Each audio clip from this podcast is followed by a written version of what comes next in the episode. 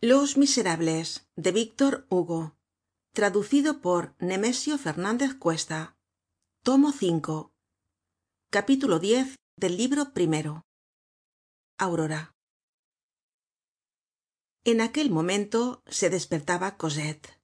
Su cuarto era estrecho aseado discreto con una gran ventana á oriente que daba al patio interior de la casa. Cosette no sabia nada de lo que pasaba en parís no estaba allí la víspera y ya se habia retirado á su cuarto cuando la tia santos dijo parece que hay alboroto durmió pocas horas pero bien. Tuvo dulces sueños contribuyendo quizá algo á esto la extremada blancura de su cama. Habíasele aparecido mario inundado de claridad y como al despertar le daba el sol en los ojos se le figuró que seguia soñando. Su primer pensamiento cuando salió de aquel ensueño fue de alegría. Cosette se sintió tranquila. Experimentaba como juan valjean algunas horas antes esa reaccion del alma que no quiere bajo concepto alguno la desgracia y se puso con todas sus fuerzas á esperar sin saber por qué. De improviso le asaltó una angustia indecible. Hacia tres dias que no habia visto á mario pero reflexionó que debia haber recibido su carta que sabia dónde estaba y que hallándose dotado de tanto talento encontraria medio de acercarse hasta ella y muy pronto sin duda quizá aquella misma mañana. Era ya dia claro pero por la disposicion horizontal del rayo de luz creyó que amanecia habia que levantarse no obstante para recibir á mario sentia que le era imposible vivir sin mario y parecíale suficiente razon esta para que viniese. No habia nada que objetar. El argumento era concluyente pues no llevaba ya tres dias de padecer tres dias sin ver á mario. Atrocidad inaudita. Dios habia querido probarla pero la prueba habia terminado y mario iba á llegar portador de buenas noticias. Tal es la juventud se enjuga pronto los ojos y considerando inútil el dolor no lo acepta. La juventud es la sonrisa del porvenir ante un desconocido ante sí mismo. Nada para ella mas natural que ser dichosa. Parece que su respiracion está formada de esperanza. Por lo demás cosette no podia recordar lo que mario le habia dicho á propósito de aquella ausencia que solo debia durar un dia ni cómo se la habia explicado. Todos habrán advertido la habilidad de una moneda que cae al suelo para ocultarse y atormentar al que la busca. Hay pensamientos que se divierten de igual modo á nuestra costa escondiéndose en una celdilla del cerebro. En vano corremos tras él. La memoria no consigue apoderarse del fugitivo. Cosette no dejaba de sentir cierto despecho al notar que el recuerdo le era rebelde pues juzgaba criminal en ella el olvido de las palabras que mario habia pronunciado. En cuanto dejó el lecho se apresuró á cumplir con las dos atenciones del alma y del cuerpo la oracion y el tocador. Puédese en un caso introducir al lector en la alcoba nupcial pero no en el dormitorio de una virgen. Apenas lo osaria el verso y no debe intentarlo siquiera la prosa es el interior de una flor aun cerrada.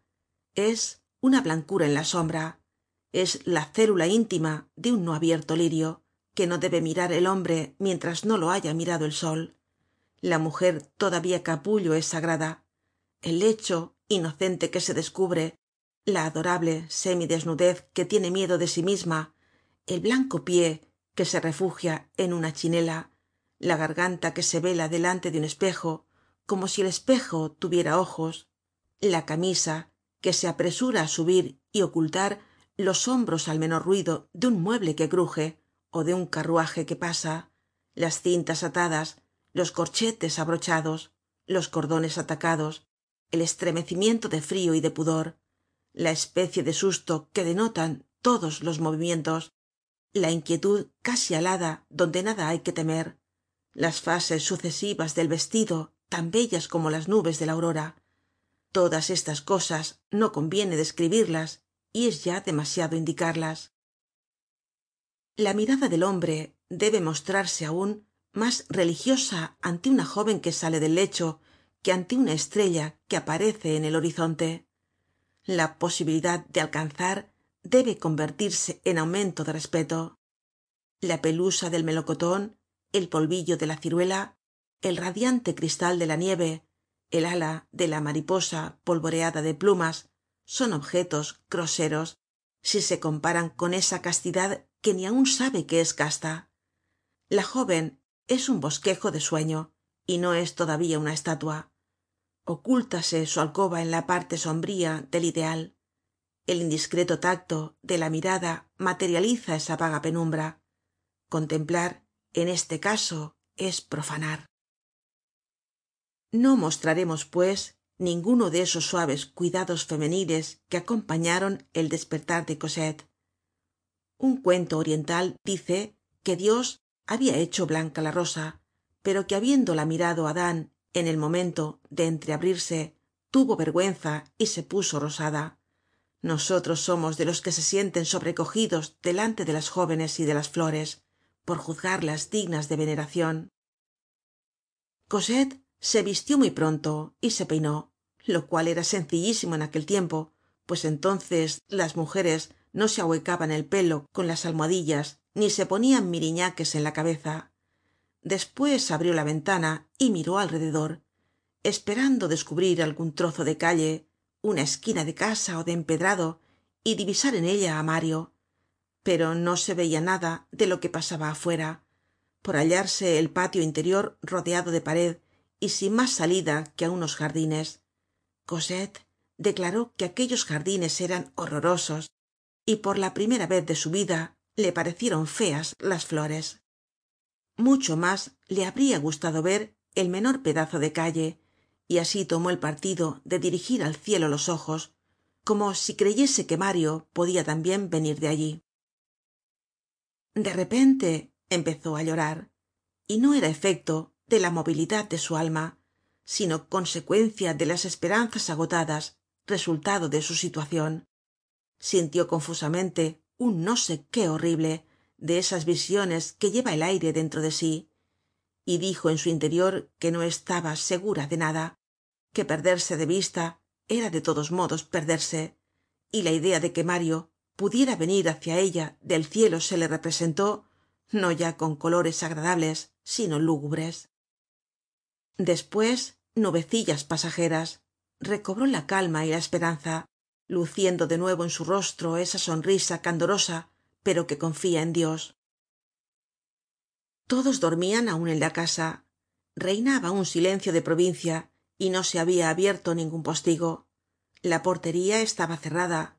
La tia santos no se habia levantado y cosette supuso naturalmente que sucederia lo propio á su padre preciso era todo lo que habia padecido y lo que entonces padecia para calificar en su interior á éste de malo por haberla traido allí. Pero contaba con mario pues el eclipse de esta luz era imposible de todo punto. Percibia de vez en cuando á cierta distancia como sacudimientos sordos y decia es raro que abran y cierren las puertas cocheras tan temprano eran los disparos del cañon contra la barricada. Habia á unos pocos pies mas abajo de la ventana de cosette en la antigua cornisa negra de la pared un nido de golondrinas algo saliente de suerte que se podia desde arriba ver el interior de aquel pequeño paraiso la madre á la sazon cubria con sus alas en forma de abanico á sus hijuelos y el padre revoloteaba iba volvia trayendo en el pico comida y besos el naciente dia doraba aquel dichoso nido. La gran ley multiplicaos se veia allí sonriente y augusta bañando la gloria de la mañana el dulce misterio. Cosette con los cabellos inundados de sol y el alma llena de quimeras iluminada dentro por el amor y fuera por la aurora se inclinó como maquinalmente y casi sin atreverse á confesar que pensaba al mismo tiempo en mario se puso á mirar aquellas aves aquella familia aquel macho y aquella hembra aquella madre y aquellos hijos con esa profunda inquietud que los nidos causan en las vírgenes